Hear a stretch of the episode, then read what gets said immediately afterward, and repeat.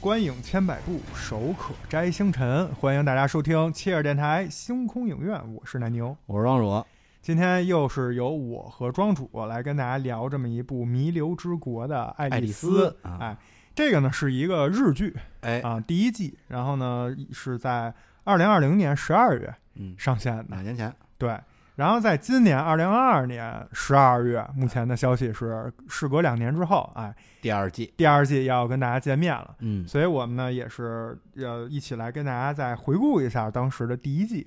这个第一季啊，当时也是非常的火热啊。嗯，它应该没记错的话，是跟《鱿鱼游戏》差不多同一时间推出的不是，啊由于游戏是它是跟那什么《甜蜜家园》《啊。对对对，《甜蜜家园韩》剧《对甜对蜜家园》，但是《甜蜜家园》嗯，怎么说呢，《甜蜜家园》我是没看，因为觉得没有这个好看。这个是后来因为去年由于游戏火的时候，好多人又把这剧提起来了嗯啊，说这个其实这剧比由于游戏牛逼的多。嗯，啊，后来其实我也这么认为，确实嗯比由于游戏强不是一个等级，我觉得没错。但是呢，也没有必要就是说硬拿它跟《鱿鱼游戏》比来比去。其实俩不是特别类似的。对，就是虽然可能感觉上都是有点闯关类、大逃杀啊加一些什么密游室戏嗯逃脱呀、有各种各样的这种状态，但是呃实际上风格还是不太一样的。嗯，然后这部剧的卡斯阵容也是非常强大啊，咱们的这个漫改小王子山崎贤人嗯以及土屋太凤啊，这个包括对就是广大中国嗯朋友熟知的，对吧？某个天王巨星的当年的某一个 MV 的女主，哎哎就是开奶茶店那对年，是吧？咱们的这个三级采花、嗯啊，也是知名的女优。嗯，对，他们这女再再次强调，女优这两个字儿啊，在日本就是女演员的演意员思，啊，你不要多想啊，嗯前面可能加一些定语，呃对，就不啊会一有样了，会有别的意 加俩思字母就不一样了。嗯，对。然后，那至于这个呃咱们这个采花呀，到底是什么呢？啊，嗯自己可以去查一查，哎可以去查一查。然后，包括后面出现的一些新面孔、一些人物，反正从颜值和整个演技实力来说，都还是不错的。嗯，整个这个剧也奠定了一个高质量的这么一个演员班底。而且这个班底，说实话，因为我看过漫画嘛，嗯跟漫画的还原度还是非常高的。还是啊非常不错的，对，跟漫我画里的那个角色，呃，就长相可能有有是有差距啊，但是整个打扮，就是整个那个状觉态，得，嗯，特别的还原。哎，因为咱们看的漫改，尤其是以日本为主的这种漫改啊，非常的多。漫改电影，这个人帅不帅、演技好不好是一方面，有没有这种漫画感，哎，跟漫画还原的好不好，这又是对演员的另一个要求了。嗯，所以，这个我也是在此推荐一下啊，同样是由咱们《弥留之国爱丽丝》的男女主出演过的另一个漫改的电影，就是《浪客剑心》三部曲。呃，他们俩在其中也演了非常重要的角色，也推荐大家有时间可以去看一下。嗯，那接下来咱们就来进入这个《弥留之国爱丽丝》的第一部的剧情简介啊。剧情简介其实很简单，就是在有一天，咱们的男主啊，就是一个宅男，有妻良平，对，就是非常的，咱咱们就叫她爱丽丝吧，因为对她的那个发音就是爱丽丝。发音就是空耳以来就是非常爱丽丝。嗯这个男主是一个宅男，然后有一天他这个在家就是打游戏无所事事，被他弟跟他爹就各种嘲讽， 讽，然后就非常不开心，就想离家出走，就给他两个好基友发微信，仨人就是。就是见面约嗯约在这个日本非常有名的涩谷嗯啊，约在这个地儿去见面。然后这个他这两个好基友呢，一个是公司的一个小职员儿，小职员儿，另外一个呢是酒吧的一个，就算是店长这么一角呃色，嗯打打工仔，打工仔正睡那呃个老也没睡，正在亲那个老板娘了。老板娘呢，对对他对，跟老板娘是真爱，后来啊又掏戒指了。是嗯。然后这个仨人就是聚集在这个地儿，在那儿嗯就是嗯无所事事，然后互相吐 槽，胡逼蛋侃啊，对。然后在这个时候呢，因为一些剧情的设置的原因，他们就是说白了就是他们差点引起了一个交通事故，嗯，所以他们在慌忙之下就跟学生孩子犯了错儿一样，跑进了一个厕所。因为有警察出来了，跑进了一个厕所，就想避避风头。嗯，结果呢，避着避着呢，突然就是停电了，停电了，黑了。就恐怖片儿开始来了。对，然后当他们再出来的时候，发现整个可以说是全世界，因为当时涉谷的那个呃十字路口是非常有名儿的，我们之前的很多影视作品也在那儿都会取选择那儿、啊。对取了它，它是全世界就是人流量最密，就是某一个时间内最密集、人流量最大的这么一个十字路口巨型十字路口。啊啊啊然后我本人有幸也是去去那儿去过了个马路，过过过马路，啊那个马路真的不 是不是很好过啊，就是非常的交通复复就是复杂啊。嗯然后呢，出来以后发现，在这么一个就是人口非常密集的地儿，发现人没了，一个人都没有。一个人都没了。然后这个时候弹幕又来了嗯啊，是不是这这地儿有一个阳 性， 大家被居家了 啊，居家了啊，开玩笑。然后呢，这个他们就做了各种猜测。正在他们一筹莫展的时候，突然间，这个街头的商业大大的巨型广告牌亮了，嗯说这个游戏马上开始。他们先是玩了会儿，到天黑了，对，然后他们就想说，那我们就顺着这个箭头指引去看到底怎么回事儿嗯。结果发现他们碰见了一些人，然后呢，参加了一些游戏。大家不管看没看过，说到这儿应该也都知道了，就是理解为《电锯惊魂》加大逃杀加密室逃生嗯，啊，这么一种性质的这么一种游戏，要人命的游戏，对，要人命的游戏。然后呢，经过了一些游戏，他们发现了背后的一些秘密嗯啊，发现了有一个地儿啊，可能大家去那儿能找到一些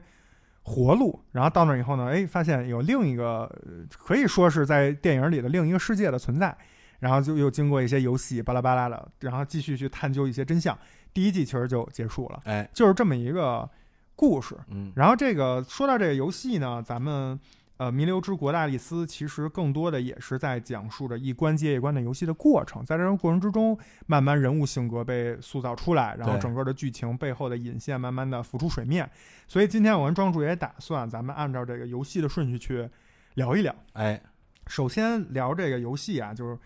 呃，它跟其他的这种类型的，包括游游戏这些不太一样，或者说我个人觉得比较好的一个点，就是它对于整个游戏的一个宏观的设置，嗯它不是说下一关永远是未知的，嗯，它是本身就告诉你了有一个。设置这个是在他们第二个游戏的时候，有一个大叔啊，也是玩家，路人玩家，就给他们讲了一下，他们整个这个设置呢是按照扑克牌来设置的，黑红梅方，嗯没错，四种颜色代表着四种就是不同类型的游戏。哎，比如说咱们的黑桃代表的是体力，就是需对需要这个费身体的，对，就是你体力好，哎，参加黑桃类的游戏，可能你的存活系数就是更大一些。嗯梅花呢是代表着这个团队合作，其实，在漫画里它是方片儿不是代表智力嘛？嗯咱刚才说到黑桃是体力，嗯这个梅花其实是黑桃跟方片儿的一个结合体，哦，所以它。更倾向于团队合作会更好过，因为嗯很少有人就是我智力有牛逼，我体力有有牛逼对，所以它这种综合型的、平衡型的，需要团团队会更好通过一点啊，就水桶号，啊。所以到对，所以到了电电视剧，可能它为了方便，它就直接说是团队合作型。明白。然后呢，方片是代表智力，哎，然后红桃呢是代表着人心，嗯就是最险恶、最阴阴险玩啊狡狡诈的一个游，戏，对。然后这个是四种黑红梅方的颜色花色，代表了四种不同类型的游戏。然后数字从比如说黑桃一啊、红桃一这些开始，一直到红桃十、黑桃十， 嗯从一到十代表着游戏的一个难度的等级。这要是咱们中国人去了看，我操，黑桃枪这他妈嗯不敢，这可不敢试，这就特难，就是最容易的。对，俩尖儿只有二能 管。对， 但是在人家游戏里，就是按照阿拉伯数字一到嗯十这个升序来难度排列的。同时，这几个不同的数字还代表着一件事儿，嗯，什么事儿呢？就是你在我们的这个世界里啊，玩这些游戏，你为什么要玩？你可以说，那我不玩行不行嗯？你可以不玩啊。每个人呢有一个签证，哎它叫签证，其实就是你的一个呃存活的有效期，其哎实有点像咱们那个核酸啊核酸有效天 数，对不对？你虽然玩，比如说举个例子，比如你玩黑桃七，虽然这个七在十一到十里已经算是就是中上啊中上比等比较大比较难的这种游戏了，但是你一旦通关哎，你的签证，哎，你那个有效期变成七天阴性，哎，对，对吧？你就能多七天，你不用玩游戏了，这嗯七天你可以放松放松，嗯对，休息休息不。用想着去做核酸了。所以它还有这么一层意味在。然后，嗯如果你就是说，那我比如说过期了怎么办呀？其实，在第一嗯集他们刚从第一关通关以后，也有一个大叔出来，长得特别像火火云邪 神的一个。告诉你不不做核酸怎么办？对，怎么办呢？就是说每一个人其实都被这个幕后人控制的，嗯、在天上都有一个射线，哎，，伽马射线类似的这种 对红，红天降正红义，色对，直接给你从脑袋底儿到下巴颏儿啊，玩天灵盖儿儿给你穿了，穿了，你就直接、就射死了。直接再见啊。嗯，所以逼着大家这个签证有效期到之前，还是得去玩游戏，嗯玩游嗯戏来续自己的，就说白了就是续命。对，所以呢，在整个第一季的过程之中，当然也有勾那个勾圈 K 啊，嗯我们这个勾圈 K 这是另外一话题，就是不同地方人叫这名字不一样、啊，对对比如什么勾蛋客啊，啊什么就是咱们就是都简称勾圈 K。嗯这个勾圈 K 其实在第一季里游戏是没有出现的，嗯但是也交代了说勾圈 K 是很难的，最后露了一个剪影，就有一个呃红桃圈儿，是就露露脸了，其他的都没露脸。这个勾圈 K 会更难嗯，但是咱们今天就不聊这个勾圈 K 的事儿了嗯。所以有了这么一个游戏的设置，反正我个人是更喜欢。哎这样呢，就感觉，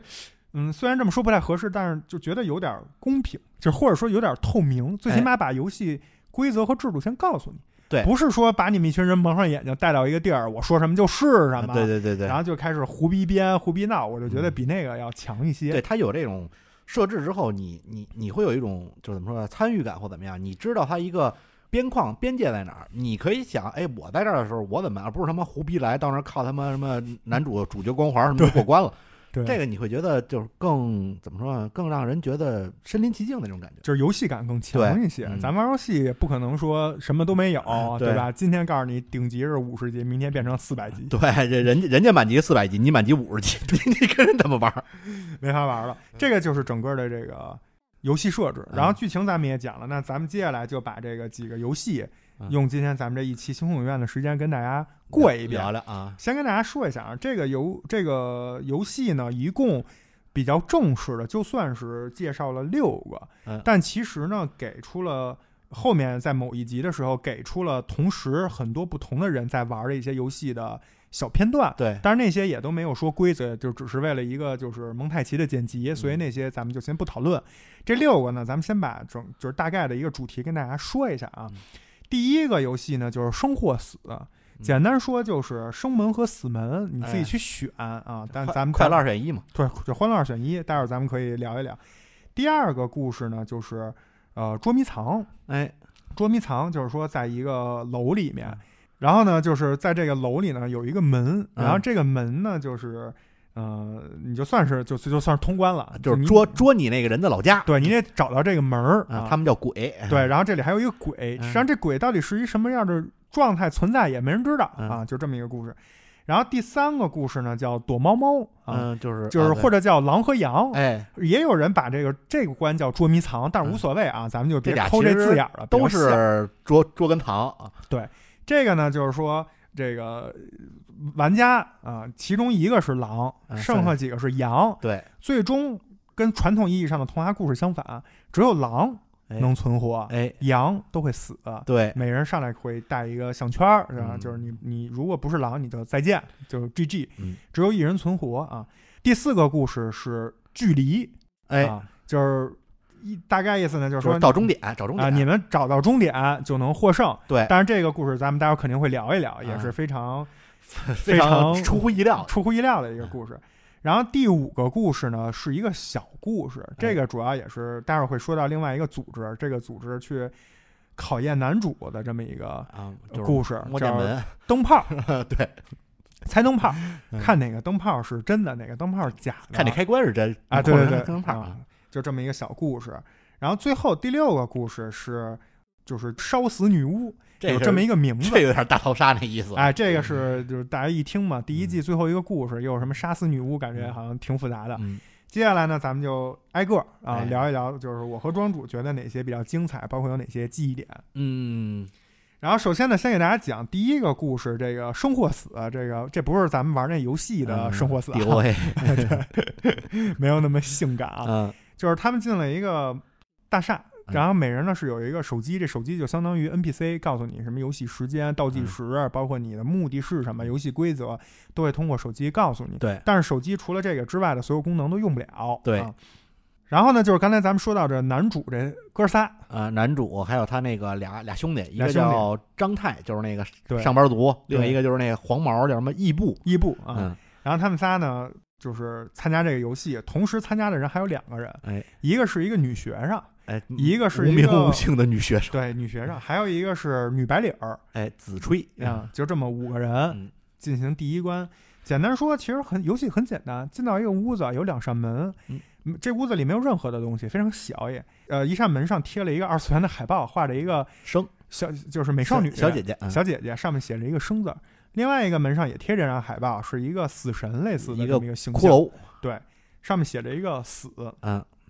这个啊，咱们也能玩，哎，咱最起码认识这俩字儿、啊。对那日文不是很多都是从中文这儿抄来的。嗯尤其是这个玩完了《只狼》之后啊，嗯全世界人都知道“死”字儿怎么写。呃，对，V 还有对，都知道怎么写，对。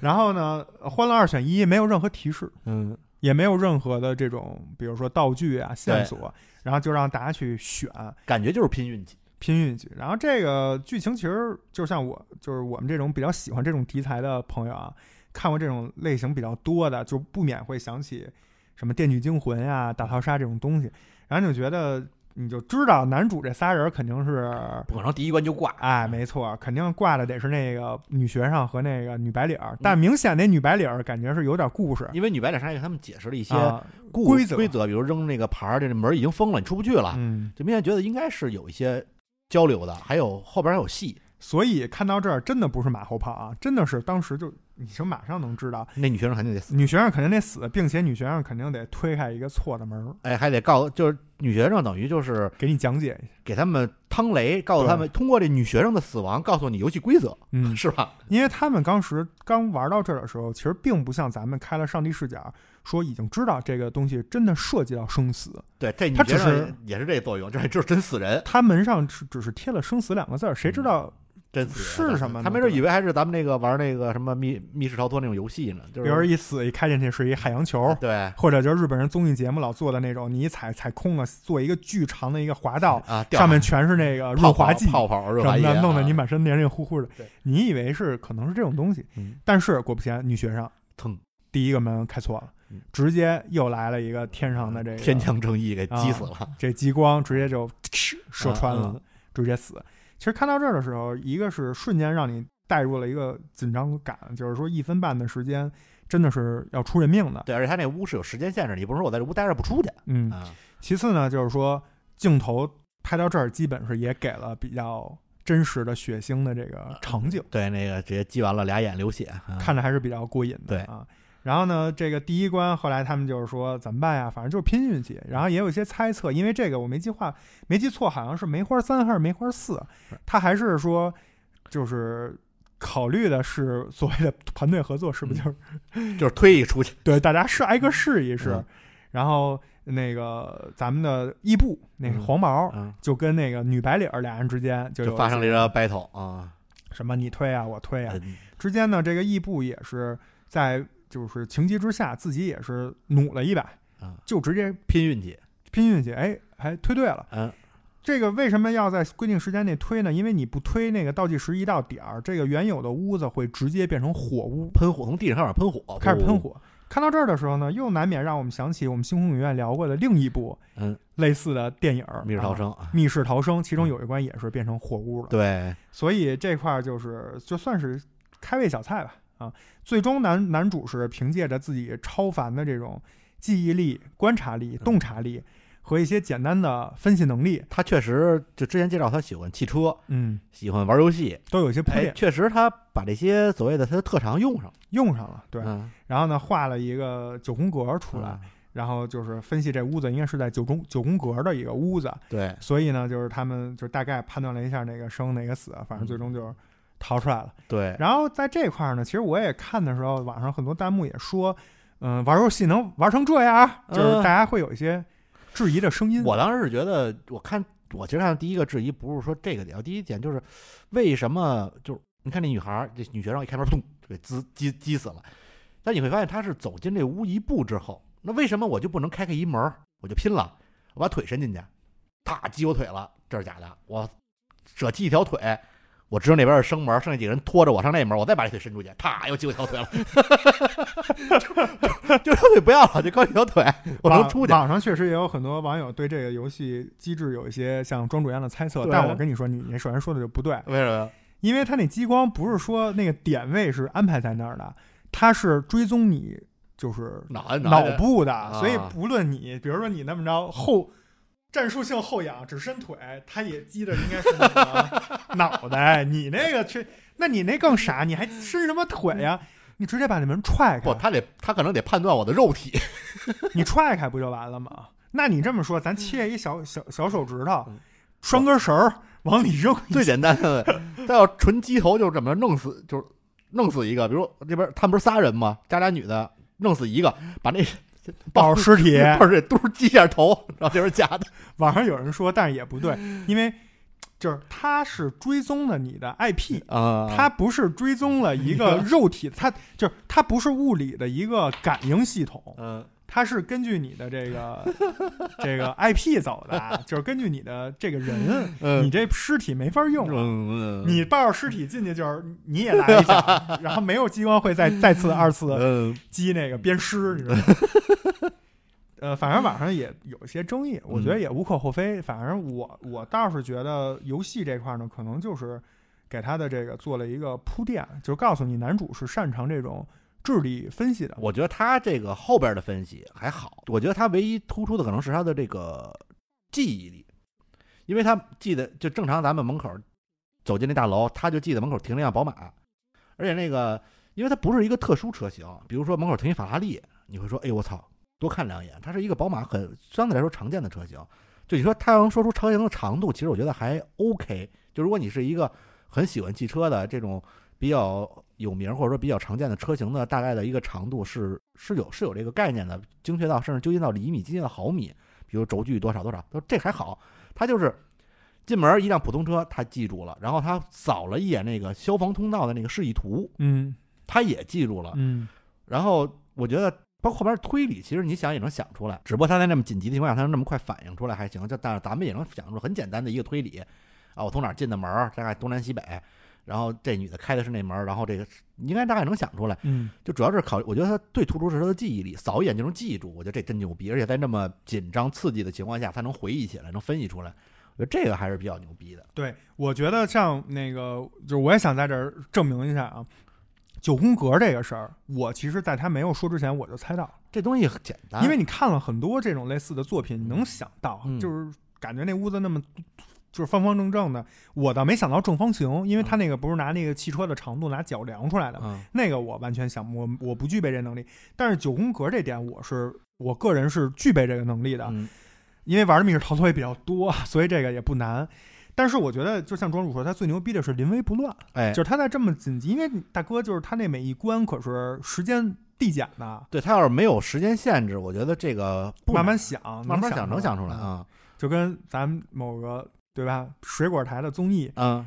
经常卡关一 就坐坐那儿卡了俩小时，卡 着呗，卡着呗，嗯反正总会想出来的。，嗯，那当然这个就比较，因为这也是跟生死相关。对在这种生死大事面你面临的时候，生死危难关头，你能不能冷静的去分析，而不是像黄毛一样，就是说想他呢就赌了呗， 操，嗯就二选一。比较 鲁，对，就是这一点还是直接就把男主为什么能是男主，就是嗯等于给奠定了一下。其实你你你看这个黄毛里面也是就是走黑桃那线那线路的，这嗯男主应该是走这个方片线路的，没错。然后呢，随着这个故事推移，就来到了第二关。哎在第二关之前呢，其实还有一个铺垫，是什么铺垫呢？就是说，在第一关，不是说时间一到，那个房子会喷火吗？哎，他们有一关，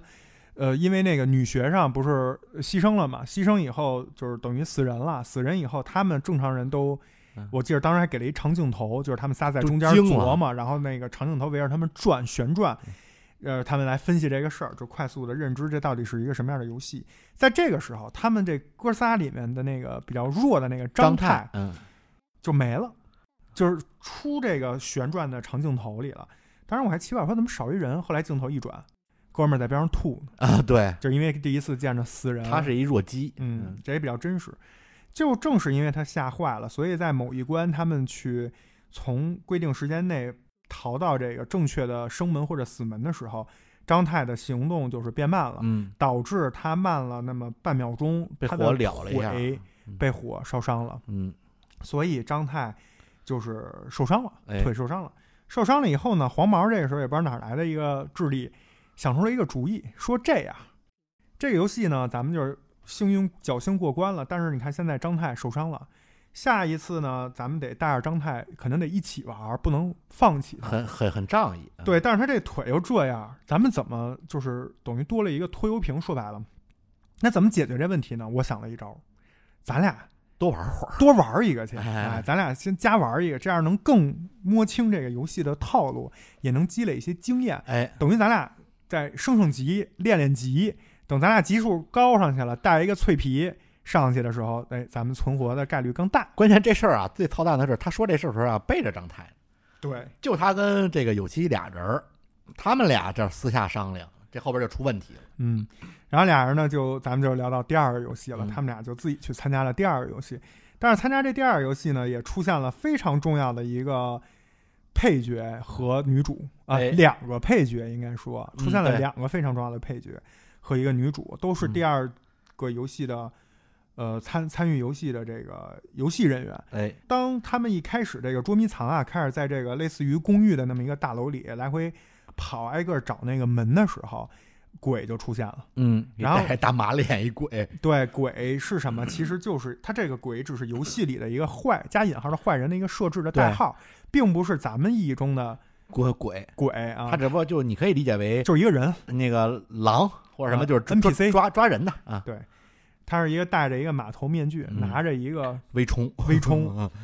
直接就是就是扫射，见谁射谁，哎，对，就是他们等于一个行走的机关枪，你就可以理解为。嗯，这一下他们可吓坏了，对，这这这这直接使用热武器了，对，然后他们就非常害怕，然后就各种找，然后在找之间呢，也发生了一些故事。需要给大家交代的是，其中展现了女主的一个能力。啊，就是攀爬，攀爬、跑酷，也可以理解为跑酷专家。对对对，然后也有讲他是为什么，因为他爸也是登山的这个知名登山爱好者，啊，而且他爸是属于那种徒手登山的，对他，所以他也就是经常跟着他爸一起去爬对山，对对，所以你就理解为上蹿下跳非常牛逼、嗯啊，就是感觉体力担当这时候嗯出现了。然后这个时候呢，还出现了一个哥们一小矮个儿，儿啊，一小矮个儿，是这个面带着一缕微笑，嗯，啊叫巨屋俊太郎，对，就看着觉得就特别不像好人，特别对阴险这么一人，没错，长得就是画的就是标准那种日日本人那种，就是那个反派反派那种样儿。嗯，然后呢，一直在顶楼就是默默观察这个但戏。是演员长得挺帅的，挺帅的啊，也挺符合漫画的那个。对对，对对，这个就是出现的第一个重要的配角，待会儿后面几个游戏里会讲到。第二个重要的配角呢，就是有一个大壮嗯，圆寸哥，对啊，这个就素是国，眼睛还特大，嗯，大大圆眼睛，就是特别穿 一黑背心儿，你可以肌理肉男，你可以理解为就是那个张涵予，啊 对是不是是比张涵予壮？嗯，得 Plus 版嗯嗯啊，Plus 版的张涵予嗯大壮出来了。然后这大壮呢，干嘛呢？他就跟那个黄毛说嗯，说我们有一计划，嗯，我们要弄死那鬼，哎，我们把鬼给干了，我们把鬼干了，这样不就我们就可以有更舒适的环境，我可们以去随便找了就嗯那个门。然后呢，黄毛一开始听 都去呆去你妈了，直说接我操，这游戏还能这么 玩儿？就是人家都是遵循游戏规则，他们来破坏游戏。对。然后他们就简单布置了一下，嗯然后三个人要就是还有另外那个就是圆寸大哥的一素国的个一小弟，嗯小弟，他们仨人就要伏击这个鬼。嗯然后那个男主呢，在这个时候也是想出了一招，说大家一定要齐心这个协力的合作，对，我们都大声的喊出这个鬼所在的位置，因为我们人多，鬼目前看来就一个，而且鬼没有什么特殊能力，它嗯不会瞬移，它可能得一步一个脚印的往前走，所以我们大家只要比如喊出鬼在哪儿，那哎其他楼层的人就赶快抓紧时间对，找这个正确的门儿在哪儿，对这样就完了。而且那个鬼不是戴一个马马的马头那个面具具，嗯他的视视线也是会有一些这种盲区这。也是男主后来自己发现的。对嗯然后他大声的一说，其实这种游戏咱们都能想到，如果你就是咱别站着说话不腰疼，如果你亲身被选中了去玩儿，肯定还是以利己为主。嗯，就说白了，你得自私点儿，你才有生存的空间。你如果无私的奉献，其实嗯对你自己并没有什么好处，而且它涉及到生死，主要其实他们我觉得应该就是这些人也没好好看游戏，因为你已经知道游戏的大概的一个情况。你一看是一草花儿，你就知道这是团队合作，就是肯定是有敌人，你跟你的这个竞争对手并不是完全的敌对关系，没错他们也没好好考虑这事儿。只有男主就是比较仗义的，或者说比较就是他也可能是小白刚进游戏玩一对个嘛，，然后就跟大家说了，说了以后呢，就被女主听见了，嗯，女主就跳出来说。没问题，我配 合你。对，女主也看感觉也是一个白莲花，所以我觉得这个游戏，第二个这个游戏的最核心的重点还是众多人物出场，并且呢，给了男主和女主一个就是怎么说呢，算是暂时结盟的这么一个给他契们机。嗯一个一面之缘缘分啊，对，然后结局呢也不言而喻，就那边呢是打的比较猛烈，那边那个鬼除了微冲以外，还嗯啊就有 双枪，还有大大砍刀什么的嗯都亮相了，然后一番搏斗之下，鬼也是被打死，然后在男主跟女主的各种配合之下，也是找到了正确的门，并嗯且在危机关头也是按下了最后的通关按钮，对顺利通关。但这个这个游戏我印象比较深刻的是，其中还有一个小反转，是他们以为就一个鬼，嗯，因为全程也就一个鬼，对，但是没想到他们最后找到了正确的那个门儿，就在研究那个叫什么，就是读说明书的时候。啊，突然从房间门后面又出来一个，又出来一个鬼，也是戴着嗯，面具马马对面具啊、这个其实后来你看到这个鬼的真实身份也合理，是吧？她是一老太太，老太太在这儿守家，其实合理。一帮老太太出去跟人干去，而且我当时觉得，就那个外边那鬼他妈战斗力真高，就你妈就感觉你家不是一活人，就咚咚咚挨揍，就没有任何反应。我操！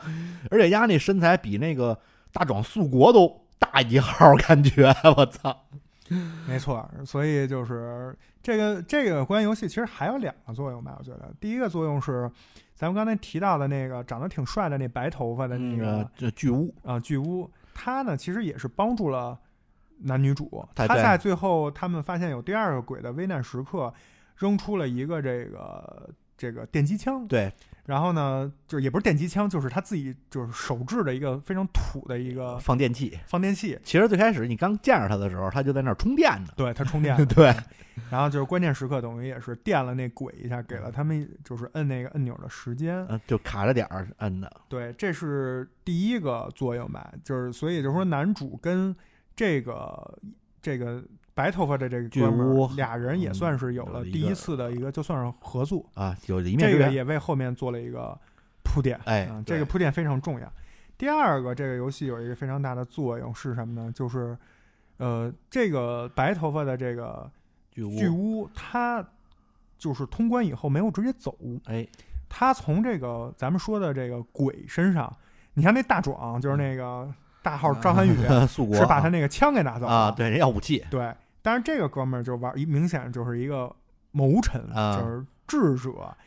他就翻这个鬼身上的东西，哎，翻出一张，翻出来一张纸，嗯一张纸上呢打开以后拿这个圆珠笔啊画画了一一些乱七八糟的这种线条，对，看着就普通人一看就觉得就小孩儿瞎画的，对你也不知道什么意思，反正他就拿走了。这个在后面也是一个铺垫，嗯。这个第二个故事就结束了。其实我觉得第二个还有一个原一个点就是告诉，其实你开始以为是有所谓的游戏设计者，嗯但其实参赛的包括那些反所谓他对，NPC 对对对，这个男主来说是反派吧， 就是那 NPC 鬼，嗯鬼，他也是玩家，没错，其实等于是两波玩家的对决，嗯并没有任何游戏制定者的参与。没错嗯。而且在这个时候，还有一个在第二个游戏还有一个话外音，就是没有来参加游戏的第一个游戏的幸存者，啊，这个女白领儿啊和受腿被烧伤的这个张太。哎，俩人儿来一发，哎来了一个爱的拥抱啊！啊，啪啪啪！关键张来问他了，说你来之前你在干什么？那女的回想了一下自己，我操！给了一个比较大尺度的呃对对对对，镜头啊，嗯，正在陪领导啊， 嗯，这个也是给他们人设做一些铺垫吧。嗯这也是为什么接下来咱们要聊的第三个游戏，哎他们会做出这样的选择。那第三个游戏专门为他们设计，对，是吧咱们就让庄主来给大家讲讲这第三个游戏。啊，其实这第三个游戏开始，他们就等于是都快到期了嘛，四个人来到了一个会场，而这会场呢就需要四个人来参加。这先是带什么各种这个项圈儿啊，什么眼镜儿啊，都对门口还有一个大桌子，让你随便选择武器，各种什么，哎，随便选，斧头啊、嗯，刀啊，对他们还想着，反正这个我们四个人觉得能有有团队嘛，而且就四个人参加游戏，大家还想着不用互相残杀，没准就能过关呢。结果呢，一看是他妈红桃，没错。还是红桃七。当时我就心想，嗯，我而且当时还告诉我，这游戏就是为你们设计的。我我当时就觉得得挂啊，不是，当时他说的是这个，我很好心，给你们，肯定有一人能活。就这游戏还是很有良心的。其实后边你到看到最后的时候，发现这游戏确实是不不是一般人设计的，因为嗯咱们后来也知道，就是所有游戏设计者啊，就如果你设计游戏有玩家通关，你就得死，就是所以呢，这所以他既然能留着保证一个人活，这就不是一般人能设计的。嗯，然后他们四他们四个人就，啊就就一看就是玩儿叫叫狼捉羊的游戏，哎，对，每个人戴这么一个眼镜儿，随机选了一个人的是狼的身份，就告诉你羊要好好躲好，这正常游戏嘛。你以为是就是狼捉着羊，羊就死或者怎么样，然后结果发现呢，就是狼只要一看谁，谁就变狼，嗯，这哎俩人只要一对视，对，就变狼了。但最后呢，结果是狼能活，嗯，就谁是狼谁能活。但是你仔你仔细想，这游戏就是我现在是狼，我就赶紧跑，反而是狼变成要好好躲好了，然后就开始了这几个人，最开始就然后羊其实是要去找狼，对，找到狼以后，你逼着这狼看你，哎，这样你就变成狼了，因为对最后只有狼能活下来。对，开始他们先是那个好像是那张泰是狼，然后他自己不明怎么回事儿啊，一转头，然后看了一眼这个有有希还是异步啊，就传过去了，然后大家一说话又互相传，这时候这个小紫就那女女白领儿，急了一下就上来了，她在远处突然啊喊了一声，这几个人叭一扭头就传她身上了，她就开始跑，她跑还了之后抄起了一武器，哎，对他跑了。这个异步呢，当然反应快，他这身体比较好，就追上去了。然后追上去，反正大概意思就是逮着那女的，让女的看自己，那女的就闭着眼不看。结果那个女的还拿锤子给了异步一下。异步正好在上一次这个找鬼鬼捉人这游戏里，把这肚子这块儿，就是这肋骨这儿被那鬼给弄了。啊受伤了。然后他就啊，这个就因为我我后来又复一些漫画，漫画是他从楼上跳下去硌着肋骨，把肋骨硌折了，反正就是受伤了，就被那女的捶了一下。然后俩人就开始各种什么挣扎、传，后来传，就这几个人后来最后传完之后，最后终于传到这个男主有希这儿了。他们先经历了一番这个所谓的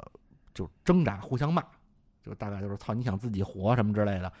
然后这男主其实还跑到一面镜子玻璃那儿反光，他想自己想尝试的，他拿了哎一堆零件儿工具想尝试拆了。他拿了一个螺丝刀，啊想把那个项圈给拆了。对，结果发他现如果这能也找出方法能拆项圈，那所有人其实都不用死。对，但是其实你稍微就动动脑儿想想，这他妈游戏就不可能让你 只能拆开。然后就经过一番挣扎，然后互相之间的猜他这疑吧思。路也挺清奇的。你要是说，咱们看过《电锯惊魂》都知道，都是那种就是特别 low，但是非常可怕的那种机械机关。嗯你想，你要上来把这机关拆了，这就这也挺牛逼 而且的明这显看想人法。看人家那个特精密的仪器，就靠眼神传递那种，你觉得是你拿一螺丝刀就能解决的问题吗？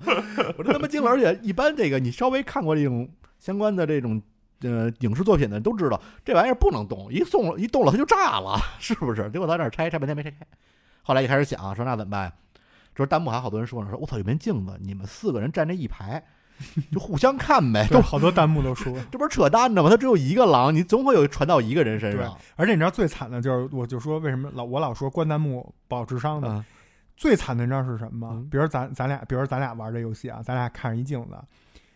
在他那个倒计时零秒的那个一分秒的那一瞬间，嗯我闭眼了。不是不是，咱俩前提是都睁着哦眼，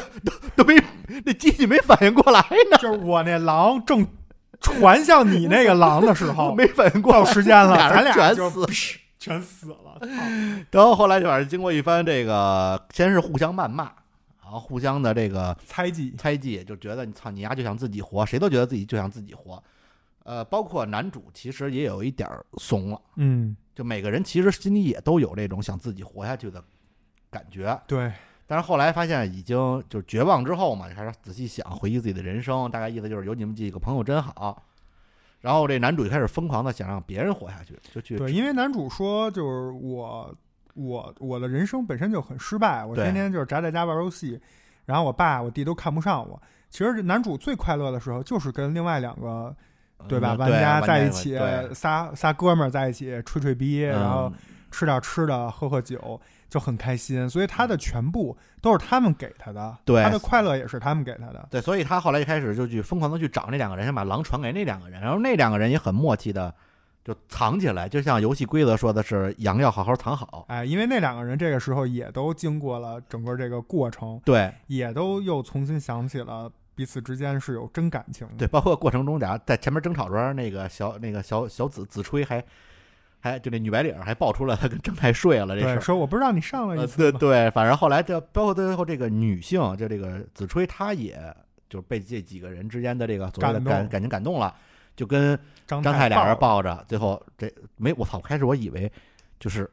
游戏设计者是到这儿，比如说见证了你们几个人的真正友谊，这事儿就结啊束了。就是目的其实都是吓唬你们的，结果就是为了断验你们的感情是不是 真的。结果你妈真的砰砰砰全爆了，操！嗯，结果在这应该是第二集还是第三集吧？ 就是就是这队友没了，主角呃男主的那个叫什么亲友团，就全灭。啊全军覆灭就，你开始你以为是带着两个这帮手一块儿进来的，还有一个子吹，对啊结果就全灭。但是后来也也知斜道，杠一杠四，对，后来你也知道，就是到最后咱们所谓的在第一季看来是最终 BOSS，这个一个女孩儿也说了，这游戏是她专门为这几个人设计的，就是因为觉得你们四个感情好，是不是？我就给你们玩这么一个。结果果然，这女孩真的是玩弄人心的这个高手，杀人诛心嘛！你没想想她。整个游游戏最开始的游戏规则里就已经猜到结果会是什么样了，嗯，就是狼羊要好好藏好，就知道这几个人最后可能会就是彼此这彼此都想让让对方活，这个就是用一个现实中经常看见的例子，就是吃饭结账的时候，，哎，对你几接个人你在那来儿你来你 来，我来我来我来我来，对，一开始下就次是你来，不说话，最后变成哎我来我来抢着，哎别别别别，怎么那你来吧，嗯那你来吧，对。 这就是咱所谓的第三个游戏，第三个游戏其实就是给男主造成了很大的心理创伤，嗯他等于就颓了，嗯，在那个会场外边儿就不吃不喝的就在那儿躺了三天，对，就是已经嗯废了。然后这个时候呢，女主又偶遇了哎他，正好偶遇了这个女主叫于佐木，对，就于是佐木其实说这个发音就是兔子兔子嗯啊、这《爱丽丝梦游仙境》嘛。对，就是那爱丽丝那几个人物其实都嗯悉数登场了，嗯而且镜头也直接给到了女主这是干嘛呢？嗯，打猎，对，打 兔子呢打兔子。 啊，对，然后女主在那儿就是就是明显她就是对户外啊呀、野什外么生存存啊，呀、攀爬呀，全就是女有一贝套尔啊，对，操，没到贝尔那么变态啊。嗯 然后他就问那个男主说：“这个你你吃不吃饭？”嗯啊，然后男主说不吃，然后女主说：“那个就是你为了生存下来，你为了你的好友，你也得吃。”反正俩人有了一次沟通。对，然后男主呢一开始是说我我就是一心求死嗯，然后女主呢就觉得你不能这样，你得就是看开点儿。对，然后就反正一番安慰吧，就跟这个男主算是算是就是结伴而行了。嗯，然后在咱们刚才就是我讲的那个就是鬼啊第鬼二抓的第那第二二游戏哎个捉迷藏那个故事的时候，男主其实也无意之中拿到了一个对讲机，就是那个带马脸的那鬼的对讲嗯啊机，但是那个信号已经断断续续了，但是他听到了两个词儿，啊，一个词儿是说就是呃海滨海滨，啊还有一个词儿是说就是在那里集合。啊，我我们知道什么答案，什么这个对世界的真相，所以呢，他通过这个关键词就判断出，无论海滨是什么，我们一定要去。哎，一定要去海滨，可能就能解开这个，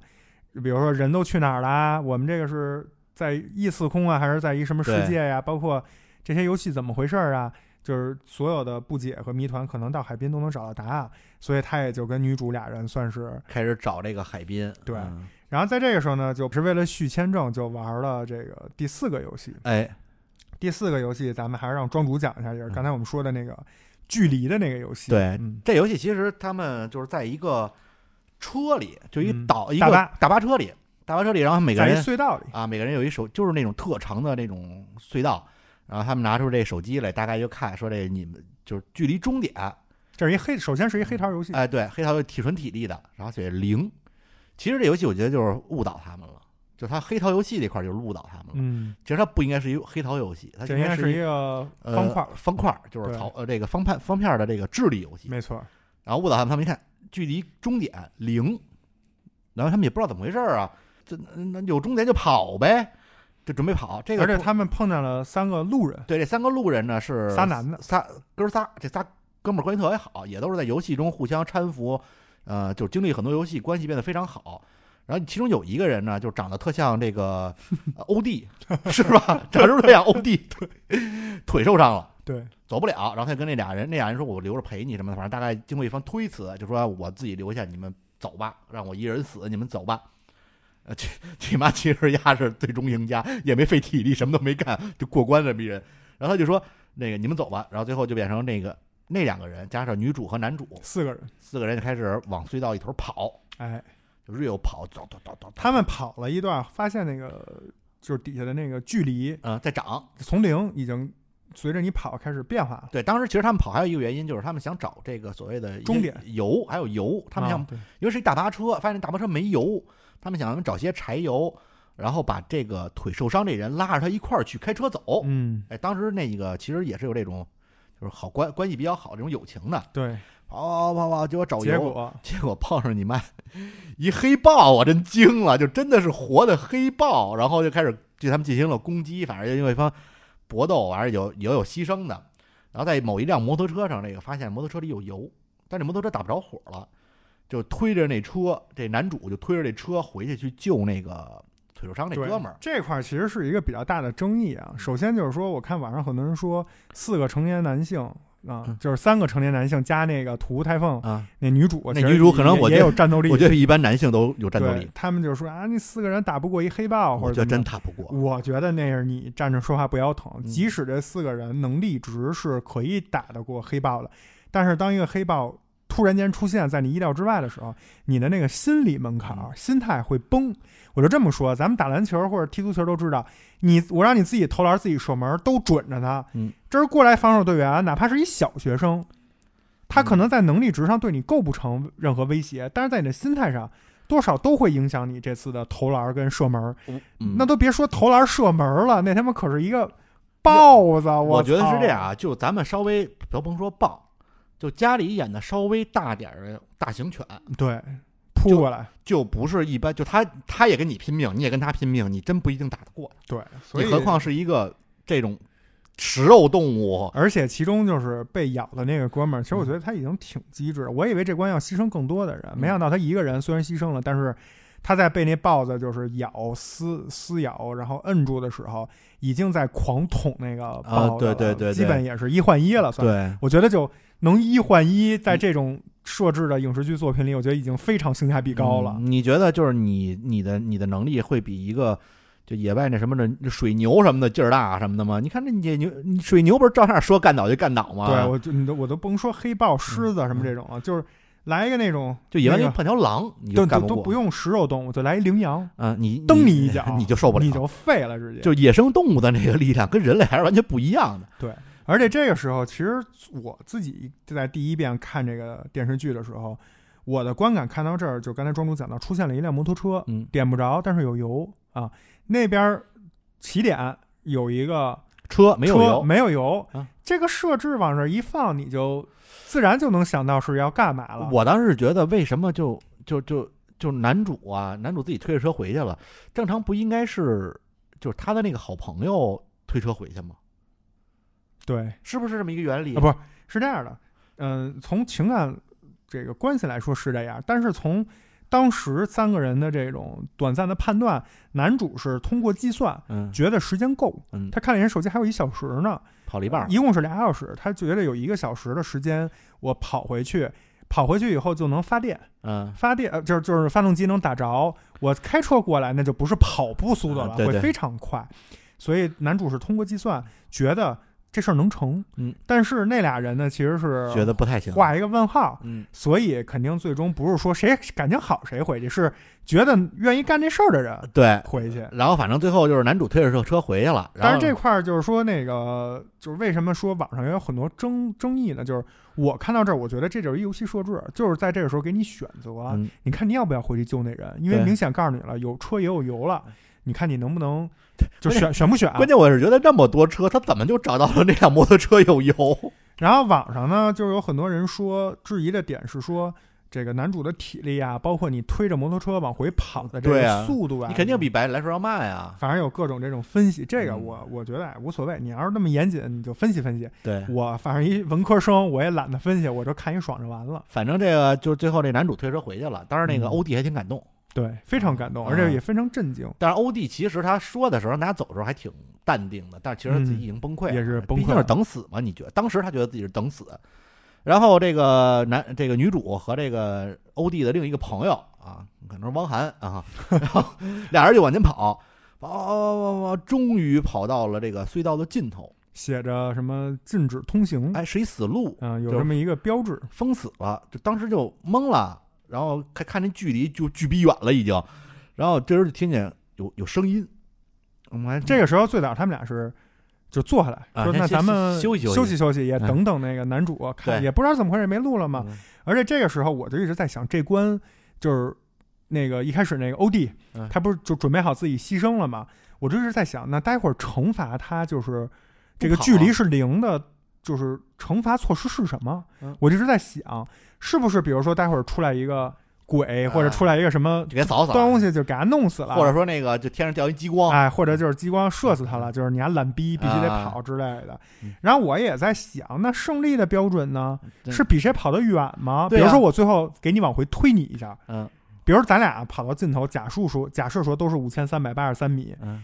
但是那那不都通关？那这游戏不是大傻子设计对的？啊，然那后射射游戏人不就死了吗？那咱那咱们就不用跑那五千多米嗯，咱俩就都站在一米，对啊不，也能解决吗？对，或者咱们象征性的跑一百米，嗯，后来我就想，是不是一个勾心斗角？又是勾心斗角，就是我往回推你一下，你变成五千三百八十一，嗯对我是五千三百八十三，然后你死我活下来。嗯，我就是当时有了无无数种的这种猜测，但是万万都没想万到，万没嗯 想到，全都猜到是错了。对，开始那个传来咕噜咕噜就咔咔咔咔这声声音，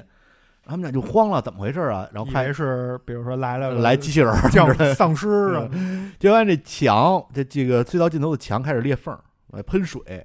等于那边其实是水，什开始么往类似于坝对大坝，这是大坝大坝开始崩了，然后俩人开始跑，跑跑跑，反正就往这回跑往回跑，这没办法，这水出来肯定冲死了。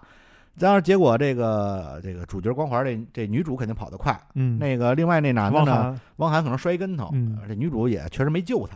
就给冲了，那时候也也没法救我。觉得也没有救这么一啊说，，反正我觉得那女主跑得够快的，嗯那水我操，那可是洪水，这多的多快的速度啊！跑跑跑，正在他绝望的时候，远处开了一辆大巴车，嗯男主哎和开欧弟和欧弟，然后俩人一开门，把反正把女主给拉上来了，然后那欧弟还来了一个甩尾，让这车横向接那水，然后把这车就冲倒了。等再一醒，他们就出来了，水已经哎水已经退退去了，发现那个大巴车的侧面写着一个就是终点 go，嗯，呃涂鸦。对，涂鸦，其目实。标就是 G G O V 啊， R。对，其实他们最开始就是在终点。其实他们仔细的看那个屏幕啊，就是你距离终点零米，其实最开始就告诉你你就在终点呢，但是正常人就是你即使仔细看了，你也反应不过来，你老对觉得我操这不能是零分儿。这不能让我零分啊，肯定让我越跑越远啊。 其所以说他妈其实不是一体力游戏，是他妈一脑力游戏。没又又骗再次骗了他们。，对，再次骗他们。不过还好，最后男主、女主加上那个欧弟活下来了。这欧弟真是他妈什么都没干，躺赢就开了会儿车，赢了，操！当然这个 O D 很重要，你你知道为什么？嗯，如果没有，咱们假设啊，没有 O D，他们就不会回来。那个男主就不会回去，对就不会去想着救 O D，对，不会救 O D 就没有大巴车，哎，没有大巴车他们就没有抵挡洪水冲击力的这个物体嗯，保护他哎们，你你说其他的车有没有开着门儿的能开门儿。但是问题是这样，他们当时不知道是洪水啊，啊？对吧？你你想的是什么？你想的是我要开上发动这辆汽车，带着所有人逃跑，对，这是你的就是最初的目的。嗯，然后当你开着汽车去想去找女主的半途，发现女主已经碰上洪水了，哎，你才巧妙的把这个给给过了。嗯也就是说，这个大巴车最早是一个呃，就是防御的这么一个设计，包括中间碰的那个黑豹那块儿那几辆汽车，你都可以嗯都是避难所。但是问题就是你不知道，对，你不知道是洪水。嗯我不是还想了各种吗？对，当时我想的也是，我我觉得也是这个，就是跑跑跑，是我当时觉得就是，我也觉得是跑这跑的最远。你给你一个距离，给你一个终点，你第一反应就是跑，嗯谁想到他妈最后告诉你其实是不跑，就是懒逼的胜利， 就是这么一个游 戏。 反正他妈这个也是挺反转的啊对但是这种设置，我觉得，嗯，就是挺讨喜的吧。对可能网上有一些人看完以后啊，就是觉得这个游戏这关设计的就是就是太傻逼了，太善良了，嗯不符合这个重口味的这种设置。但是你要这么想，这种小反转或者这种在智力上的反转，其实是普遍大多数观众嗯买非常买单的这种剧对情。对对对嗯其实这个这个也是从漫画里来的。这个它虽然你后来你站在上帝视角，你觉得游戏太简单了，就感觉开后门了。但是其实如果没有那腿受伤那 OD，你正常人可能都得死，嗯，没大错，所有人都跑，这可能就是一个就是全军覆没的局。对所以这个你明显就就就你站在上帝视角，你觉得太简单了。其实你真放在设身处地想，这可其能实都得死。其实挺难的。没错，嗯。那接下来呢，这个故事是呃第四个故事，嗯说完了以后呢，这个呃男女主跟欧弟就分道嗯，扬镳非常了。啊，然后男女主呢就继续去找寻这个海滨，嗯也继续去调查海滨。结果哎俩人正在那儿暗中观察、偷窥这个海海滨相关的一些，嗯好像找到了一些这种嗯、呃这个皮毛线索的时候，看远处一灯火通明的啊夜总会，对，突然间头一黑，哎，被人家给蒙了。呃，带走了。再一醒来的时候，俩人已经被请到一个非常办公室。 出来一非常重要的人物啊。对，这个时候就出来不止一个人物，啊，出来的、对对对对，可以说是整个这个第一季最后一个大故事的所有人一物大全团体都出来了。啊咱们刚才也提到了三三级采花，啊，他们是一个组织嗯，这个组织呢就叫海滨，哎，他们也确实就是打造成了一个类似夜总会，海海滨的这么一个海滩 party 这么一个感觉。毕竟这茂江最早是开牛郎店的，没错儿。 然后呢，就是接触到一个组织，这个组织人非常多，也嗯都是参加游戏的一些幸存者。嗯这个组织给大家先快速的讲一下啊，这个组织呢，首先是分为这么几个等级制度，有三级人。哎，第一级呢，就是绝对的领领袖干部啊，不不是，第一级是绝对的啊对领袖，首领啊，首领是叫帽将。啊，这个男的一出来，其实我觉得他的形象有点像耶稣，嗯，就是那种半长发披散着，然后嗯非常呃半赤裸的身体，非常嗯放荡不羁，然后喜欢演讲，说那些就是洗脑的话。啊，我以为是就是跟耶稣有些关系，但是一出他的名字嗯叫帽匠，帽子的帽，匠人的匠。这其实就跟咱们如果看过《爱丽丝梦游对仙对境对》的朋友都知道，呃，电影版的话就是约翰尼德普扮演的对对那个对角色，帽匠也是《爱丽丝梦游仙境》童话故事里非常重要的这么一个风帽匠这么一个嗯角色，你就知道啊，这个还真的是跟爱丽丝这个童话故事就是有关系有关系的。嗯，然后他是绝对的领领袖者，第二层级的人是叫干部。哎，这个干部呢，就是说白了就是这些人的一些呃总监， 嗯，对，总监各种就是有不应该是 VP 啊 VP，对 各种有有有职能的这种人，比如对有的善于做账，啊呃，有的善于这个呃医医术，啊，有的人出是谋划策体力。啊一然后还有一嗯个二把手是一个戴眼镜的一男的，啊，就感觉是一个老谋深算的嗯，有各种这样。然后呢他，其实是有身份的，是吗？第电二电季他有身份，啊。然后这是第二个等级是干部嗯，然后第三个等级就是普通老百姓，哎，就是一些幸存者们，就是做任务的这个执行者。就是小弟，就是员工，打工仔，除了这三个人群，还出现了两个组织。嗯，这两个组织是什么呢？第一个组织就是以帽将为主的理想派，理想派嗯，就是这一拨人。就公司里边内部或者分派的，第二个分分分派呢是什么呢？就是叫武装派或者叫武斗派。嗯这波人是什么意思呢？就是他们通过游戏或者通过城市，呃，虽然人都没了，但是城市还在。他们在城市里，反正自己弄了一堆枪什么的，哎他们有武器，嗯有武器，呃，就比较崇尚这种就是就是暴力。你可以理解为就是公司的这个销售总监， 这销售 VP 就已经是就是全公司都靠他挣钱，啊逮谁弄谁。哎，就啊已经这个功高震主的意思。对，然后这个 team 的 leader 是谁呢？就是咱们刚才聊到第二个游戏，这个素国 啊，就是嗯呃张涵那予个张 Plus 版的张涵予 嗯，他就是这一个武武装派的老大，嗯手下呢有这么几个哥们儿，其中有一个蛇钉男，啊，就是我当时一看，啊就像年轻版的那孙兴，你记得吗？就是家有仙妻那 那对孙兴，你们觉得特像太吗？白太白老 君，嗯你们觉得那脸型什么都特像吗？对，就是也是吊儿郎当的，嗯扛一老扛一个就是跟呃 AK 似砍的。砍一大大冲锋枪，大冲锋枪啊，就是天天就是逮谁啊都不忿儿那种。啊，梳一脏辫儿，对，这是手下的一个干将。啊、叫九牧，对啊啊还有一个手下的干将呢，就是纹身版黄子韬 啊，他是一光头，满脸上都是纹身，长得像黄子他韬纹，的是脸，他那有点像那个哦胳膊上也有，嗯奎爷呃，战神里对对对那对奎爷那种那种图但腾式是的但纹是身，是干儿的干儿魁 爷，就啊，是就是特别瘦嗯瘦弱，然后老拿一个那种巨长那种大太刀，武士刀哎啊，武士刀然后穿一踏拉板儿，就感觉有点日本日本武士那种劲儿，嗯，也不说话，然后阴里阴气的对，大家都管他叫 Last Boss，嗯，对，反正就是有有这么一派。嗯他跟刚才刚才咱们说的干部什么的，这个是横竖两个体制嗯，是交错的嗯，所以也是稍微有点乱，但其实也没也没有那么复杂，啊加起来不到十个人就。是他们部门是属于独立运营嗯啊，事业部，他们是一事业部， 独立运营、独立合算、自负盈亏的那种他们的目标就是让这个肃国，就是啊张涵予最后啊当上这个老大老大，啊。但是素国其实，在排名还没有排到这么靠上，对他还没人家有老二，有嗯排名前几名的、老老二是那眼镜男，对嗯而且呢，明显能看出来这个素国和帽将之间是有一些仇恨的，就俩关系不太对，俩人对俩人有点互相递葛，嗯并且呢，就是嗯，这个关系非常紧张。然后通过一些他们刚来到这个海滨以后，男女主通过一番打听和这个探小道消息，嗯，也感觉这个得到了一个消息，就是这武装派啊，感觉快压不住了。对，就是帽将快压不住这武装派了，嗯这个呃，早晚有一天感觉这武装派会造反，对，然后呢，他们会夺过海滨的大权，嗯说到那一天就会而且说武装派都是疯子，这样天下大乱。然后这个消息，这个话是谁说的呢？就是也是在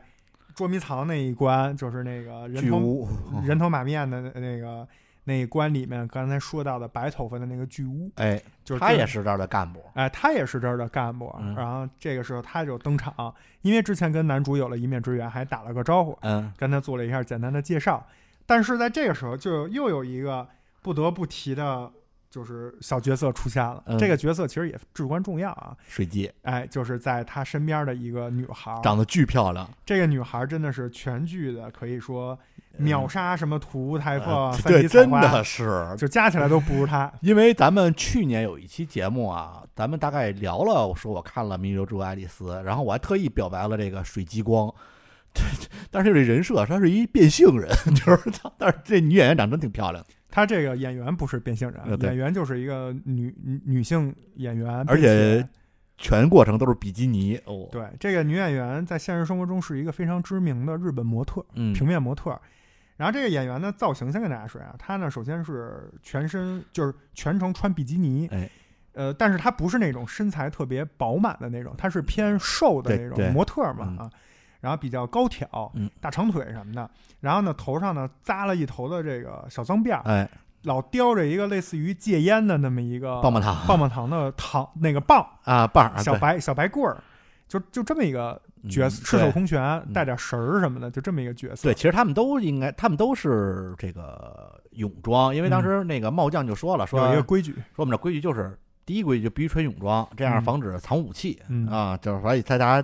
可以看看，就都是各种美女。美女的泳装啊。对，然后这个咱们说到这个水激光啊，这个小姐姐我也特别喜欢，嗯因为她那个颜值真的是真漂亮。真漂亮。她不是传统那种大眼美女，嗯也不是那种骚浪贱货，嗯，她是属于有点儿。你别说她这个演员给她加了这个变性人这一块，还是挺合适的。她有那么一点男孩子的那种英气，对，就是有点那种，就是用咱们中国的那个什么来说，就有点古装，嗯就是有点女侠那种风范的对嗯那种感觉，所以就是真的是很漂亮。啊对对对对，他这人选的特别合适。然后他们当知道了海滨这个秘密组织的真实面目，就是揭露出来以后，也给了大也给大家观众，包括男女主交代了他们的总目的是什么嗯。他们的总目的是呃帽将说，我们要集齐所有花色的所有牌，哎，这样就能有第一个出国的人出国的人，嗯因为他们不是签证什么的嘛，嗯然后就拉开了一面巨巨大的这个墙，这墙上有巨型的这种扑克，嗯，是他们组织这些人一起去收集的各种扑克牌，因为通关以后会把那个扑克牌给你，呃。除了几个个别的，基本已经收集的差不多了。对，好像当时我记得是缺红桃十，还还也没有红头期，嗯就是男就是男主男主过的那游戏。然后就是过来的就画一叉子，这是他们的一个就算是总目的吧。然后这个当时咱们刚才说的这个巨屋这个角色，其实他也直接跟男主说出来了，说武装武装的这个派，就是如果有一天嗯帽将他们压不住的话，说武装派都是一些就是疯子，疯子，如果他们掌权了，这个世界就太可怕了。嗯所以我呢不想就是让他们掌权，我不想让他们掌权怎么办呢？我就想把这牌偷走。把扑克牌偷走。而且他还考虑到，就是这个扑克牌啊，他虽然是干部，但他也不是第一，也不是第二，人家一次只能送走一人，就是他得等都送走之后啊，再从从一到十，四个从一到十，四十个游戏攒一桌送第二个人，然后嗯就一直攒一直攒，他等不了了也。然后这个呢也跟后面男主就是呃消失了一段时间有一个这个铺垫吧，嗯算是，反正就是意思就是他们到这大本营了，然后这个男女主呢也是在各种就是叫什么。威逼利诱之下吧，也没办法，就只能跟着他们一起接着去玩游戏，收集这些嗯扑克牌。这个时候就衍生出了第六呃第五个游戏。嗯，这第五个游戏是什么呢？就是这个帽将啊，他们觉得呃这个男主和女主就是能拿到红桃七，说明他们不简单，哎，想把他们收成干部，嗯，想培养他们啊。然后呢，培养他们呢需要有一个内部考试。对，这个考试呢，就是让咱们三级采花扮演的这个女医生嗯，带着他们一起去啊，还有水啊激光还有水激光一起去做一个游戏嗯。然后从剧情我们能够得知，这个游戏他们已经做过了，通过关，所以他们知道正确答案是对什么。但是呢，不能说，因为要让男主去破。我觉得应该不是他们知道，而是那个就那个三干彩部三彩花是直接就就就他就已经明细了这个游戏怎么过。他因为他觉得游戏很容易，因为你看水激光的那个状态好像是没参加过这个游戏，然后就是他们其实就想考验男主，因为我觉得感觉就是那个水激那个三彩花的目的就是保证这个游戏肯定能过，因为他嗯确实聪明。好，这游戏在第一遍看的时候，因为我是我是看这个《迷流之国爱丽丝》看了两两整遍啊，这个第一遍看的时候确实有点晕，稍微，但是就是最后通关以后也是就是大概了解了。嗯，第二遍看的时候就发现，其实规则说的很清楚，也很简单，只是咱们第一次听的时候可能觉得有问题。我尽量给大家就是说的简单明白一点啊。嗯，首先他们是在一个屋子里，然后这个屋子的游戏规则是慢慢会涨水，对，然后在天上呢悬下来一些线，这些线吊着一些金属的头儿，嗯这些头是通电的。如果这个水随着时间的流逝慢慢涨到碰碰触到，就是掉下来的这些铁，这个就是金属物质的这个就头所有儿人，都电死了。所有人会因水导电而 被关键电击身还有一亡。傻逼玩家直接拿手磨这是什么呀，啪电死了。，他就是给你做一个示范啊 就是跟那个第一个游戏里边那个女学生是一个作用。我操！其实这游戏的规则就三条，嗯，第一是 A、B、C 三个开关，对，只有一个能点亮灯泡，嗯就里边有一灯泡啊，灯泡在一屋里，这屋里门口有一门，说在这门打开的状态下，只有一次机会能打开开关，就是门开着的时候你只能拉一次，是一个。哎，如果门关上，你就能无限次随便拉。然后，但是门关上又看不见，对，而且你屋你你就想着我这屋里放一人行不行？不行，就是如果小屋里有人，或者是开关就已经我拉开一开关，然后我再怎么着关开门什么的，门就会锁上，嗯就再也无法打开了。嗯。但是这规则其实不重要啊，哎这个规则就是告诉你别作弊。哎，对，通关的条件呢，就是回答出哪一个灯泡的是，不是哪一个是灯泡的开关，A、B、C 三 A 个 B 里 C，边。嗯，对，然后其实一开始啊，这个就这个咱们所谓的这个三级采花，它叫好像叫安安什么鹤什么，反正叫就他说，就说那个我主要是为了测试这有期嘛，就开始问说那个你你就感觉他明显就已经成成竹在胸，就没错知道这个游戏答案了，然后就说让你这大家还用分析呢，说哎什么先拉什么这个，对对对，然后拉完这个再再再赌剩下百分之五十什么之类的，然后这三级采花就就就一直就那样，就你你们就要赌这种概率，概率吗？然后他一通明显就是数学很牛逼，反嗯正我这、我虽然是一理科生，但是他翻译分分析的我也有点乱，大概意思就是分析一通，就是说你们这个不是百分之百，说咱们得想一百分之百、万全之万全之之策。其实，然后就把这个压力其实就放在了男主，男主有希身上，有希就开始讲啊脑子，我操，大家都等着，都都指着他呀。他后来终于想到了，反正他开门拉了一个，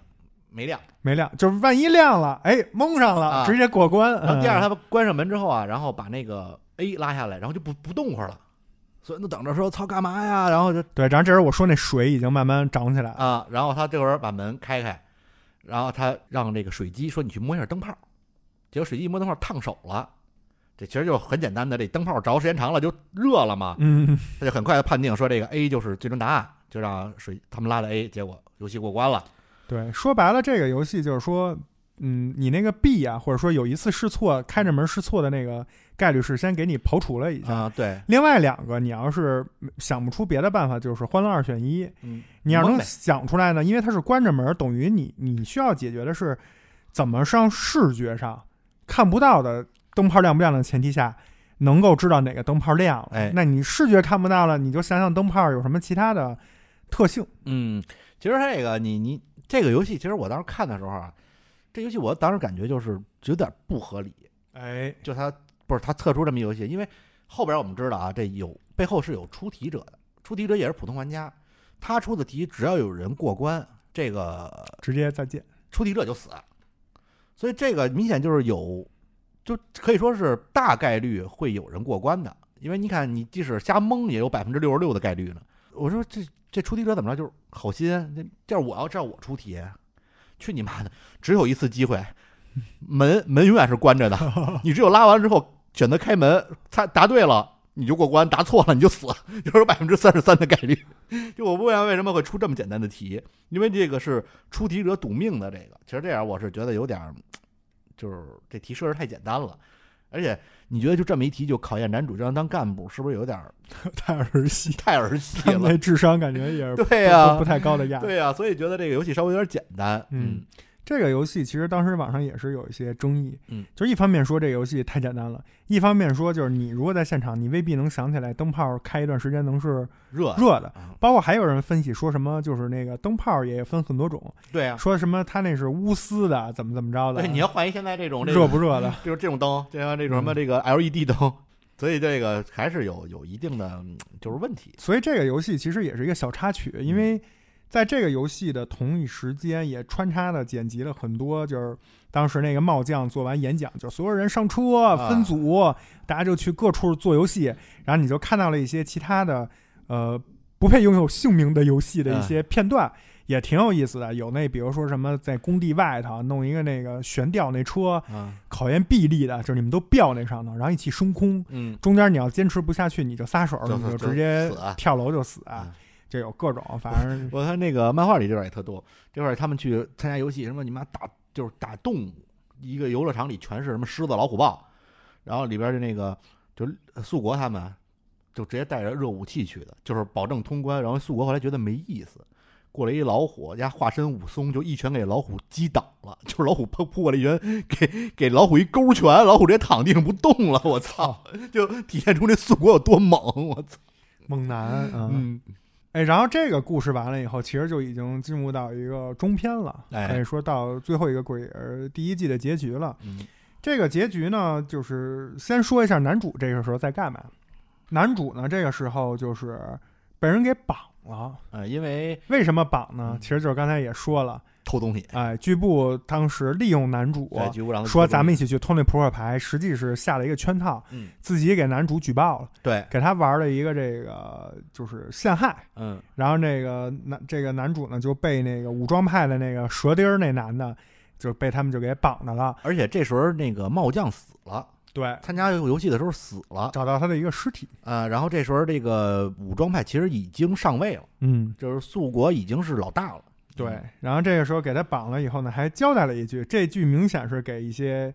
就是观众挑刺儿的观众交代的，嗯就是所谓的反派话多嘛，嗯，就说我想到最好折磨你的方式，不是弄就是开枪打死你，呃，让你是让你那个签证过期。对让然后给他蒙上眼，蒙上嗯嘴，让他静静的等待死亡， 对，给他绑一椅子上，嗯关在某一个房间里。同时呢，这个武装派这个蛇钉男要干嘛去呢？要去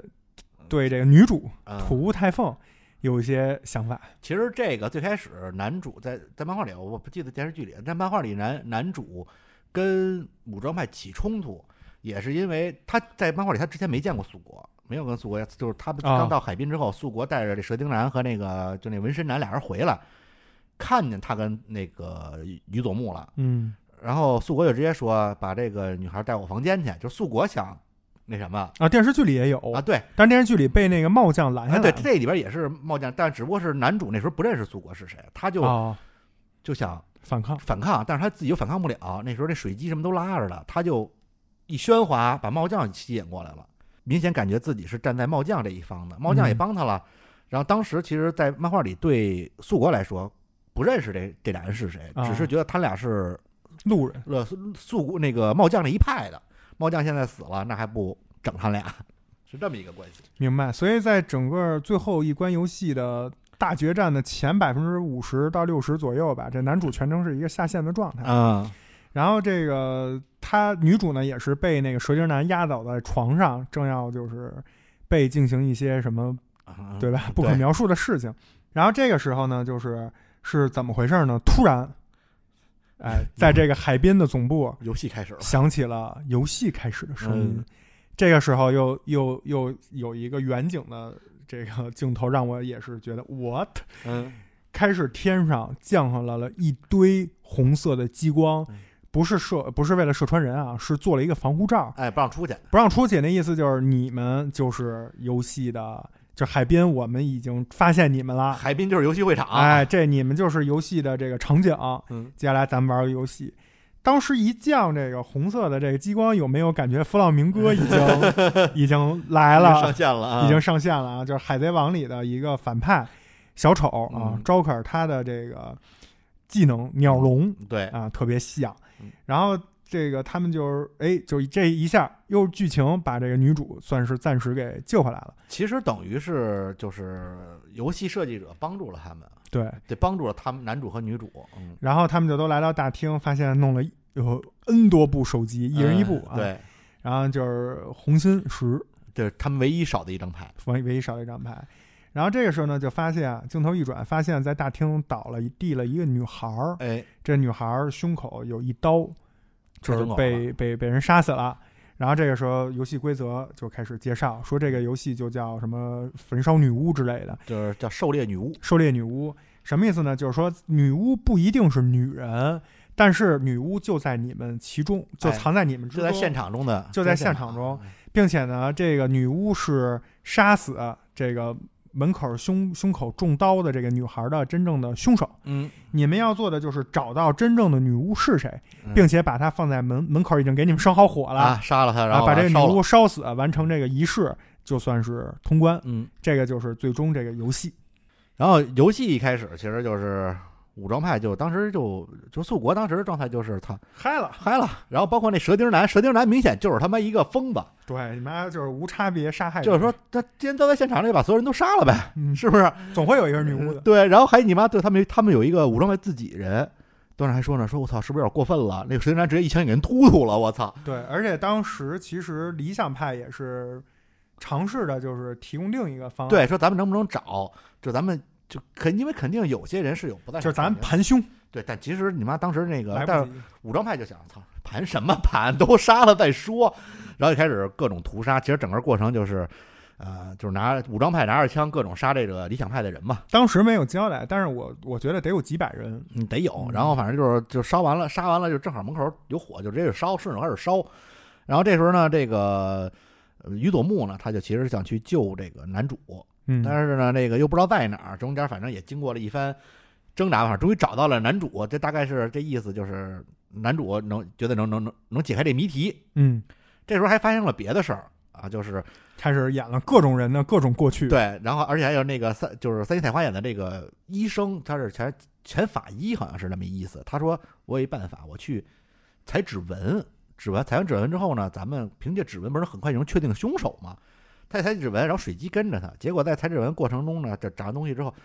那个那什么那个黄子韬，黄子韬就来了。 然后这黄子韬呢，就想阻，就黄子韬其实也是这意思，就都杀了再说。嗯对，然后他原来就是一宅男，嗯然后他然后到这儿之后找到自己觉得活着是这样的感觉，对，这个都都穿插了一些他们的过去，对你看黄子韬那以前戴眼镜儿啊被人校园霸凌，呃，嗯被表演的是那个九木，哦，对对对，九蛇木精男，啊对，蛇嗯精男是被人霸凌，然后到这儿之后自己开始霸凌别人，对，啊，还就这么一个人就突没嗯突突突别人，对，然后到这儿之后，这在这时候你开始觉得就完全没有胜算，那个黄子韬拿一武士刀，那水姬就是一比基尼。嗯结果发现水姬原来家传的武学是他妈空手道，而且也讲了他当时变对性变前性的故事，是男孩儿，对，然后他整个经，结果他拿起了曾经自己最不喜欢的这个空手空手道，打败了这个是呃门神男，就这么一故事。这个这一块儿，当时那个画面还挺美的，嗯是在地下室，那个纹身男正在放火，想嗯烧，把所有人都轰烧出来，嗯就是你你不被我呛死就烧死。嗯然后呢，在那种满地都是碎玻璃渣儿的那么一个非常压抑的那种日式的废弃酒店的地下室，上面还有点那种管灯，啊零零散散的，嗯然后那个镜头拉的非常的就是扁，非常长，非嗯常横版。左边是那个纹身男拿着那、那个武啊士刀太刀在那儿做那动作，右边是那个经历过就是回忆啊，然后各种嗯觉醒的这个啊水击，嗯水激光，然后这个水激光慢慢摆出了一个空手道的那个起手势。起手式，我操，那那个画面还挺，因为他大长腿，嗯，瞬间有了点那个格斗哎什么呃就拳你瞬皇间有一种啊、操铁这拳那想种。拿起手柄的感觉。对，就那一个瞬间，感觉还是挺有游戏呃那味儿，对对挺漫画的。反正最后就是水激光就凭借自己的这个所谓的空手道打败了那个。哎，当当时我看第二遍呢，还特意看了一下，当时是那个黄子韬先冲过来，嗯，就是杵了一刀，嗯然后这个水水晶王站那儿直接一个侧头把这刀躲过去，躲过去以后，一个这个我不知道这个招叫什么，类似于擒拿，嗯把这个他手、嗯拿刀的那个手给打，呃把那啊刀打飞了。然后借势，这个这男的不是冲过去吗？离他就是等于冲过了这个嗯女的以后，水激光回手来了一个回旋踢，嗯，一踢直接踢中了这个黄子韬的这个脖颈这块儿，啊直接就别就就干废了。对，就这一一击致命。对然后最后是从天上跳下来，又来了一个重拳，重拳，我操，嗯就是三招之内嗯，搞定你。对，反正是赢了，啊太牛！当时我看到这都不行了，我说我操，这么一 直我以为就一花瓶儿对，长得倍儿漂亮，然跟后在 那个剧布后头天，天穿一比基尼，觉得特漂亮，一小姑娘。对大高个 儿、大大大高马，没想到是一个对什么武力值担对当，我操！然后另一边呢，巨乌拿着这个扑克牌，就、哎就去到了房顶上，找到了这个蛇钉男蛇钉男，蛇钉男当时拿着这狙狙那种各种狙人呢，那跟开心呢，我操！然后他就跟这个，反正俩人经过一番就是这个唇枪舌剑嘛，开始就要干起来了。这时候这个巨乌直接从怀里掏出了那些扑克牌往天上一撒，嗯，这个九木当时就有点儿乱花什么乱花渐欲迷人眼，对啊就不知道怎么回事了。一看都是牌，而且尤其他拿的狙这么近距离本来就不好狙人，嗯，对，然后巨乌拿出了自己自制的一把武器，这个就特别像一个游戏里的一个武器，就是远哭。对，远哭就是那个呃《孤岛惊魂》系列、啊有一套东西叫野路子，啊就说白了，你在岛上捡一些什么废弃的东西，嗯自己拼的那种，特别山寨的那种，他特是别远哭。他是拿了一个滋水枪，滋水枪里吸上那 Zippo 油，对，然后改改成了一个然后枪底下绑一 Zippo，Zippo 嗯对一打开一打着火，一滋那油滋在那个九木身上了，神天然身上全是油，那火一喷就给烧了，然后哦对九木顺着就是从楼上就掉下去了。野路子武器，呃对，然后这时候，反正最后把这个所谓的这个这两个素国手下的武装派的我大将，左左左膀右臂就都给废了。然后这时候男主也被救出来了，大概他就来到大厅找到素国，反正这意思就是我肯定是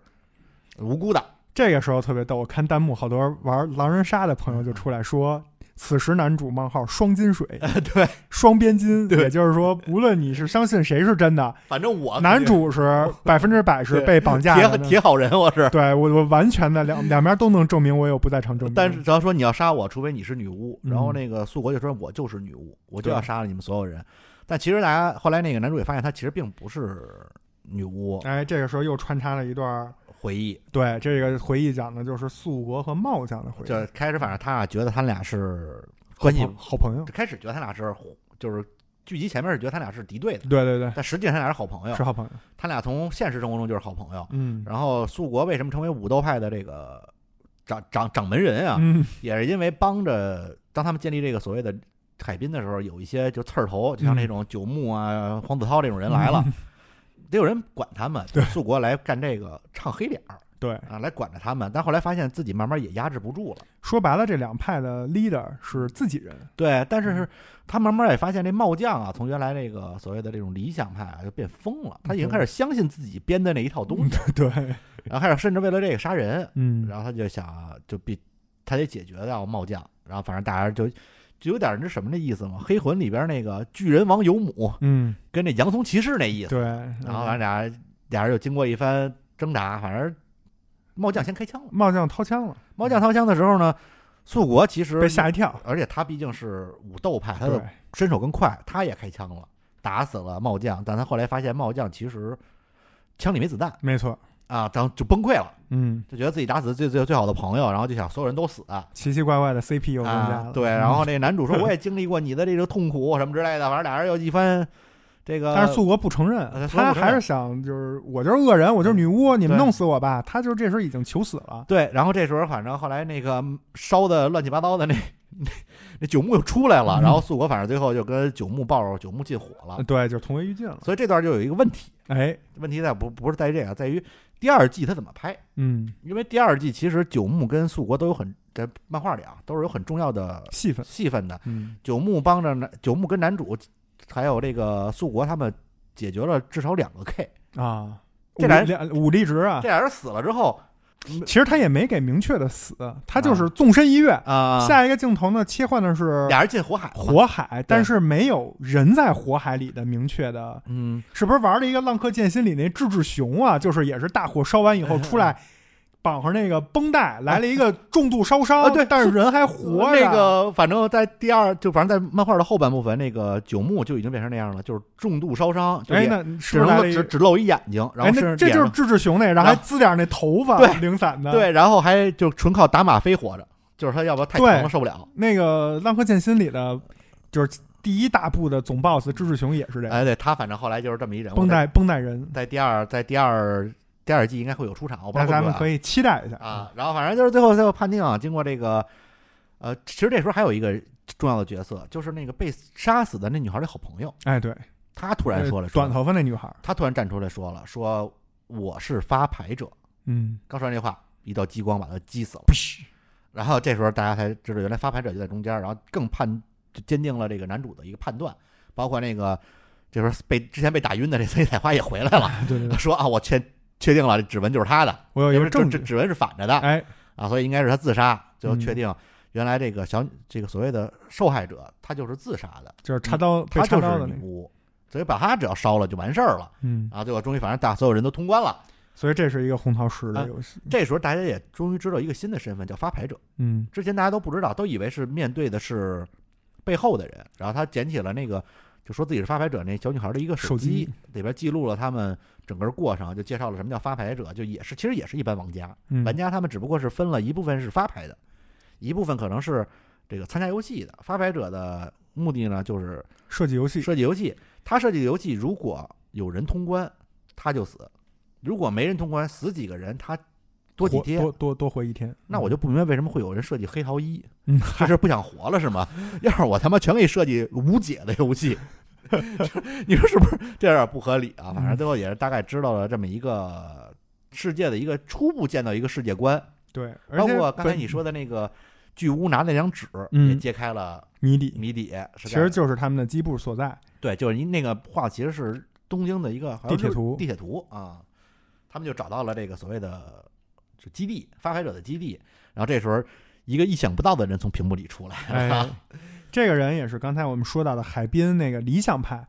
帽将的手下，他们的这个几个干部之一一，个小女仆，哎，之前没有太多的戏份，长得也挺漂亮的，对，是一黑长直，嗯，而且但是就有点那女仆的那状态，然后小小小萝莉，然后长得还挺漂亮，但是没想到一从电屏幕里出来是你妈一变态，嗯，她原来是红桃 Q，对，就是红桃，呃，红桃最高了，因为红桃没有 K。其实后边大家也可以知道，就说你们恭喜你们，所有数字牌都通关了。好，现在进入第二阶段，咱们花牌要出现了，就天上飞了无数个飞艇，有嗯，什么红红桃、黑红梅芳的勾圈 K 出来了勾嘎的 K 啊，这时候就是下一季的内容内容了。嗯，所以最后的这个《狩猎女巫》这个游戏，其实本身也是挺有意思的。对就是大家就跟其实跟那个列车那个大家不是列车，就是那个距离大巴那个有点像，嗯有点像，就是结局上来就给 你了，就是谜底，谜底就在谜面上。对，已经白给你了。嗯只不过你们因为人心互相猜忌，彼此不信任，然后也没有冷静的思考，上来就互相残杀了，这就更让我觉得他妈的那个大巴那不应该是黑桃，